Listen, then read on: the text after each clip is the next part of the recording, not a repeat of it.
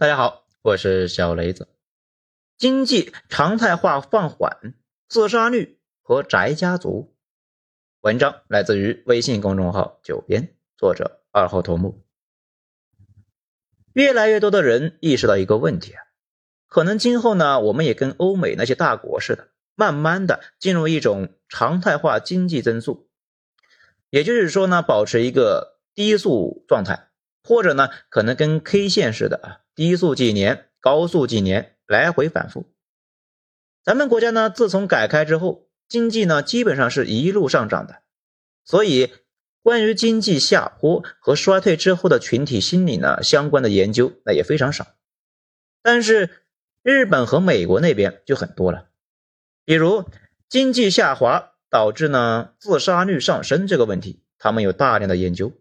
不过研究结果呢，和大家的第一反应想到的是差不太多。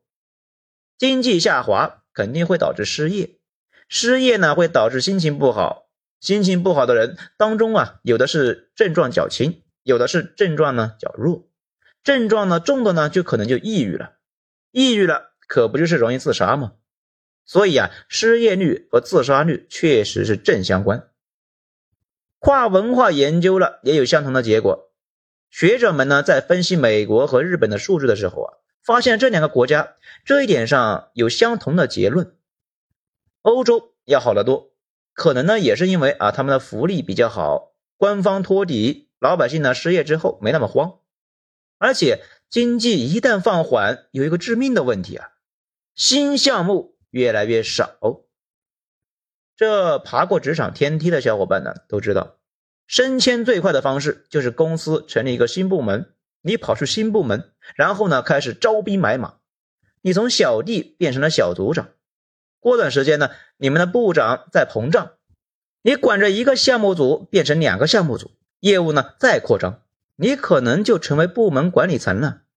这也就是为什么互联网扩张那么些年，那么多人创造了财富神话，这在传统行业里面那几乎是不可能的。但是狂飙期一结束，进入稳定期，不裁员，给年轻人让位置，那就不错了。你想升迁，得等着你领导离职，或者呢他升迁。可是他的领导是哪呢？最后啊，可能的结果是死一个补一个，这个天梯呢就非常可怕了。在很多发展停滞的行业呢，早就出现了这种情况，经常是五六年职位呢纹丝不动。工资呢不但不涨，可能呢还下降。这种趋势呢，江湖上啊早就有了一个名字，叫土木化。一方面啊说的是像土木专业一样啊走向夕阳，另外一方面呢是像成型的建筑或者是树木一样发展缓慢。这想想都知道啊，这种体系之下，每个人都觉得崩溃啊。但是呢，不得不承认的一件事情就是，随着经济体越来越成熟。各个行业呢增量越来越少，逐步的就打成了红海。越来越多的企业呢行业呢会逐步完成土木化，甚至呢包括前两年大热的互联网。这种环境里面，绝大部分人想阶级跃迁，想做人上人，难度呢瞬间就高了几个数量级啊！如果绝大部分人还想着实现这种跃迁，继续呢使劲卷的话，大概率生活会非常痛苦。说不定觉得这辈子啊，嗯，也就这样了，瞬间就觉得活着没啥意思。这两年年轻人呢，普遍觉得丧，可能也是这个原因。但是只有这一个活法吗？生活除了阶级跃迁，就没有别的方式了吗？如果跃迁不了，那就该一辈子活在抑郁里吗？不一定呢。这个呢，就让我突然想起来一个前辈，他当初呢是法学院毕业。毕业攒了两年钱，买了一台二手越野，去做一些呢自己一直想做的事情，也就是啊游遍大江南北，一边溜达一边呢打零工。如今呢，整个西部已经被他是盘遍了呀，国外也转悠的差不多了。现在呢，选择在西部定居。前些年在喀什，这几年呢在乌鲁木齐，一边当导游一边做摄影师，也带队呢去跑自驾。每个地方待一段时间之后腻了呢，就是下一个地方。他说自己呢跟其他同学是没法比的，不过啊，他有自信比那些人开心的多，而且呢身体也没啥毛病。同学已经走了好几个，他的群里面呢有几百个人都是这样过的，他们自己管自己叫游牧部落。十年前他们还说啊，这种方式呢会像病毒一样扩散开来，我还觉得是开玩笑。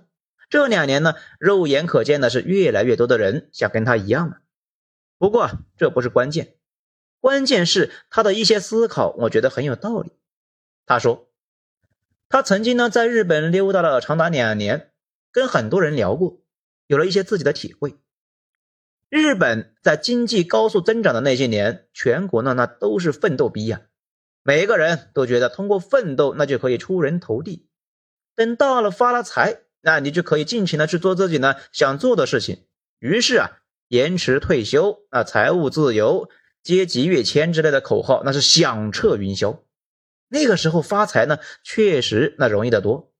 大型房地产项目一旦成功发售，参与项目的人员一夜分红，顶得上别人好几年呢。重大项目一投产。从上到下涨工资，那还有房地产升值导致的一个财富幻觉。当时的日本人就觉得翻身那实在是太容易了，所以年轻人那都在往东京、大阪去挤呀。每个人都梦想住进东京的房子，因为那种时候呢，这种想法确实很现实，确实啊，天天有人实现了逆袭。可是经济高速发展结束之后，日本也转入了低速模式。大家呢一开始就发现找工作越来越难，曾经跳槽就涨工资的时代啊，不知道什么时候结束了。大家呢开始求稳，公务员跟大公司的职员遭到热捧。由于应聘的人太多，这些岗位呢要求越来越高。一开始啊，普通大学毕业生那还是有机会的。后来呢，必须是有名校学历，再后来呀，那需要名校加留校。工作越来越难找，并且很多公司呢不招正式工人，到处都是临时工。更离谱的是，一开始呢工资两年不涨，后来呀发展到五年，再后来是十年。这时候社会思潮也发生了一个大转弯啊！之前大家默认的生活的意义，那就是改变，就是逆袭。但是随着经济减速，所有人就开始思考。如果自己这一辈子注定不会发生跃迁，如果一直维持现状，该怎样过完这一生呢？以前呢，觉得只要奋斗努力就能够实现阶级跃迁，可是慢慢的，大家意识到一个问题：发展机会越来越少的情况之下，考虑到自己呢资质平平，要学历没学历，要背景没背景，硬拼那也拼不过，跑也跑不了。这一辈子到底怎么过，确实成了个问题。网上有不少说中国呢不会走日本老路，这个呢我也觉得。不过必须承认的一个问题就是，升职加薪越来越难，大公司公务员的门槛越来越高。更关键的是呢，还有海量的二代接班，阶级跃迁越来越难，那也是明摆着的事情。在宁南山那里呢，看到一个数据。以上海交大为例啊，中国航发集团在该校招聘二零二二届毕业生，招聘了二十三个硕士，十一个博士，一个本科生也没有。中国商飞在该校呢招聘了十五个硕士生，三个博士生，而本科生呢只招了一个。要知道，十年前这些公司呢，北航本科生就要，哪有现在这么麻烦呢？而且那个时候呢，只有学习最差、找不到工作的，才退而求其次去考公务员。搞笑的是呢，现在很多大公司啊，已经开始查族谱，也就是呢，你研究生名校没有用，竞争太激烈了，你得本科也牛逼才行呢。这个事呢，在日本、韩国那早就开始了。日本当初呢，也经历过这些事情，然后很多人就开始逆向思维。思考奋斗的目标，这到底是啥？如果为了衣食无忧，以日本的经济水平呢，衣食无忧并不难，甚至呢可以说毫无难度。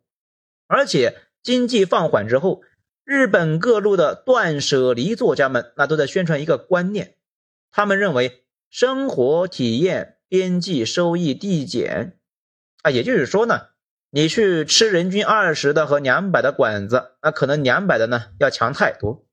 如果你去吃两千的，很大概率呢就发现体验并没有大幅提升，还宣扬一种真正的享受都不要钱，或者呢并不贵的观念。最好的视觉盛宴呢，肯定是最顶级的公司耗巨资啊搞出来的电影嘛，贵吗？不贵。最美的景色，那肯定是大自然的鬼斧神工，贵吗？不贵。最好吃的，那肯定是高碳水、高油脂的烤肉拌饭，贵吗？依旧不贵呀。世界上最好的东西，就是找个爱人啊，看电影、看书、玩游戏、自驾、露营、吃好吃的，这些呢都花不了太多钱，而且都有底价平替。这一点呢，咱们也有体会啊。你可以开着陆地巡洋舰去西藏，如果没有钱买巡洋舰，五菱宏光它也是可以过去把你再带回来的。如果花费几十年，最后得到的依旧是这些东西的高配版，甚至呢啥也得不到，这为什么不现在就开始呢？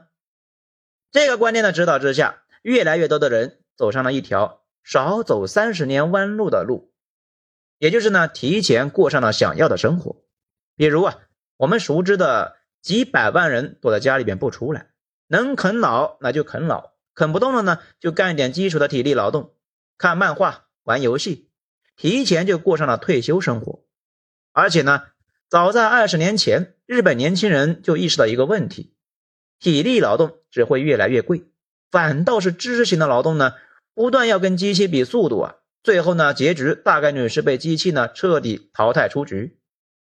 这种一开始匪夷所思的风格，这些年在全世界被越来越多的人接纳了。主要那是因为很多人奋斗一生呢，最后真的过得不如这些人，所以不少人就发出一种感慨：真是从开头就错了。大家注意一下，在各个社交平台上，当讨论起宅家族的时候，早十几年前那都是极度反感，到这几年呢，那已经很少了。甚至呢，充满了大量的羡慕的声音。同样的道理，早期对欧美罢工什么的，那也是嘲讽啊。这两年也很少了，因为越来越多人意识到一个问题：十年前互联网大爆发带来的那种阶级跃迁的思潮呢，性价比越来越差。当然呢，不只是性价比的问题，更关键的是呢，对于绝大部分的人来说，根本没可能。尤其自己呢，出身普通家庭，不聪明，不好看，学历呢也一般啊，或者很差，可能一辈子连大厂和事业单位的卫生间他都进不去。尤其残酷的是呢，对于很多没有高学历、没有高智商、没有好的家庭背景的人，如果把人生目标设定为阶级跃迁，那他们的一生呢，大概率啊都得体验各种失望和焦虑，还可能一无所获。因为这是一个零和游戏，就跟全班排名似的，总得有人做差生嘛。靠前的永远只有百分之十，落败者呢，自然就觉得自己呢是一个翻身无望的 loser，纯纯的废物，然后消沉、抑郁，最后说不定寻短见了。但是如果把评价体系变为追求的是幸福，是自我实现，是让自己开心，那绝大部分呢都是赢家。因为每个人都知道自己想做啥，上班的目的呢，不再是和别人卷，而是赚到足够的过日子的钱，然后去追求自己想做的。其实呢，大家注意一下，就知道咱们的小学也不让排名呢，明显国家也在往这个方向鼓励，而且社会呢越发展越呈现出一种态势，你只有在自己喜欢擅长的领域，而不是别人擅长的领域。才可能呢干出来一片天地，就算是干不出来，至少呢取悦了自己，避免在一个根本不擅长、不喜欢的地方死耗，最后累坏了身体，消耗了青春。关键是一无所得，自己呢想做的事情又一件都没做。大家如果关注了 B 站、抖音的一些博主呢，啊有骑行中国的，有在自家呢搞了个车间修摩托的。这些人能够最后混成网红，这一眼就能看出来，他们是真的热爱呀，花大量时间去做自己的想做的事情，然后呢才被大家喜欢，实现了喜好和赚钱的结合。今后啊，这种只会越来越多，因为大家在精神上的需求那是无限的。不出意外，将来的社会呢应该是这样的：工业品和食品啊都足够廉价，每个人都可以花费极低的成本就可以活得很好。比如你住在三线城市，每天呢自己买菜做饭，其实啊花不了多少钱，然后通过互联网接单，或者呢是做一些体力劳动。然后有自己喜欢的事情，就跟日本那边似的，有人热衷于呢宅在家里边，有人热衷于呢一有空就跑出去露营，本质都是一码事。开始追求自己的喜欢和需要的，而不是呢社会希望成为的。太多人意识到，以自己的条件，在传统的评价体系下永无出头之日。你有办法让所有人都做人上人吗？你有办法能够让所有人都阶级跃迁吗？不可能嘛！甚至呢，没可能让大部分人阶级跃迁和做人上人，因为这两个那都是排序问题，天然注定绝大部分人得做失败者。那只能够往多元目标鼓励，也就是说啊，今后你奋斗的目标呢，不是为了阶级跃迁，或者几十年后过上幸福生活。而是啊，为了下班就可以宅在家里面呢，回家看电影；周末呢就是徒步旅行，生活啊也就不那么难了。事实上，发达国家老百姓绝大部分呢都是这么过日子的。我们国家的年轻人这么生活的呢也越来越多。这不是对不对的问题啊，也无关是否有利于国家发展，而是呢现实里趋势的问题。接受或者不接受，它都在那里发生。低预期、及时行乐的生活，尽管呢看着不太好，不过啊，客观上呢也降低了社会的戾气和不满。那最后呢，咱们总结一下啊，经济减速这个事情影响会比大家想象的大得多，甚至呢很快就会改变咱们的社会文化。前些年那种啊敢叫日月换新天的激情呢，会逐步的消退，越来越多的人意识到。自己生活的目的呢，不应该是为了追求一个根本追求不到的目标而耗尽一生。当然，主要呢也是觉得改变不了啥嘛，开始就转向自己的内心，也就是那种呢，不再搞那个现在努力奋斗啊，将来努力玩，而是呢及时行乐，不再追求远期目标，而是呢每周都有一个小目标。事实上啊。大家如果注意到的话，就能够发现很多朋友圈的人在疫情之后已经这样生活了。这样生活毛病呢是显得没出息，好处呢是戾气全消。毕竟呢，绝大部分的痛苦那都是比出来的，不再去比较，生活能够一下子好不少啊。当然了，这个社会上最不缺希望奋斗的人，愿意奋斗的那就去北上深，那里呢。跟汉代的边疆一样，有的是硬仗可打，有的是建功立业的地方。当然呢，收益大，代价大，可能成功逆袭，也可能一无所获。选择都有代价，自己呢承担那就是了。仔细想一想，这不就是我们追求的理想社会吗？不想奋斗的可以过上轻松的生活，强人们呢也有表现的舞台。前者是这个社会的底色。后者开拓社会的未来。好，今天内容以上，喜欢的话可以给个五星评价。我是小雷子，谢谢收听，咱们下场再说。